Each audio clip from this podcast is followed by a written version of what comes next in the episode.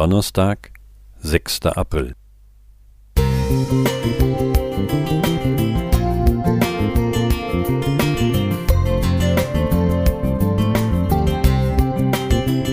Ein kleiner Lichtblick für den Tag.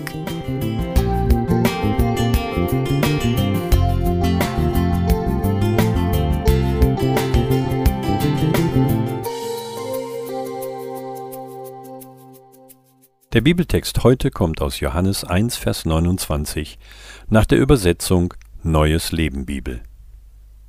Am nächsten Tag, als Johannes Jesus auf sich zukommen sah, sagte er, Seht her, da ist das Lamm Gottes, das die Sünde der Welt wegnimmt.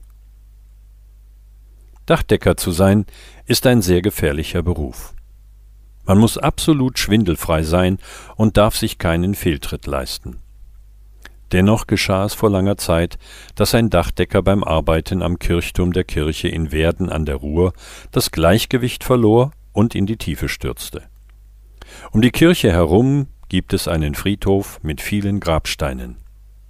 Den Aufprall auf einen solchen hätte er wohl nicht überlebt. Aber auf dem Friedhof weidete gerade eine Herde Schafe, so dass der Dachdecker zwischen die Steine auf einen Lamm stürzte. Unter der enormen Wucht des Aufpralls wurde das Tier völlig zerquetscht. Der Dachdecker aber überlebte den Fall, weil das Schaf ihm buchstäblich das Leben rettete. Noch heute gibt es an der Kirche in Werden ein aus Stein gemeißeltes Schaf, das an die wunderbare Rettung des Dachdeckers erinnert. In Gottes Erlösungsplan steht auch ein Lamm an ganz entscheidender und rettender Stelle. Nicht nur die ersten Menschen haben sich einen Fehltritt erlaubt, sondern unser aller Leben ist voller Fehltritte.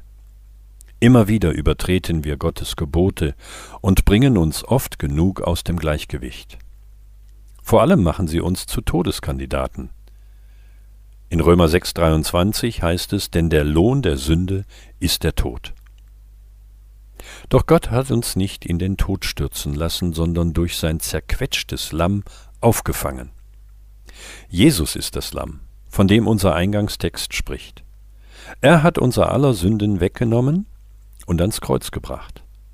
Dort ist er für uns alle gestorben, damit wir ewig leben dürfen. Wir dürfen durch seinen Tod leben, wenn wir ihm unser Leben mit all unseren Sünden übergeben. Einen anderen Weg zu Gott und zum ewigen Leben gibt es nicht. Lass dich vom Heiligen Geist diesen Weg führen. Er bringt dich ganz sicher an das göttliche Ziel deines Lebens. Reinhold Paul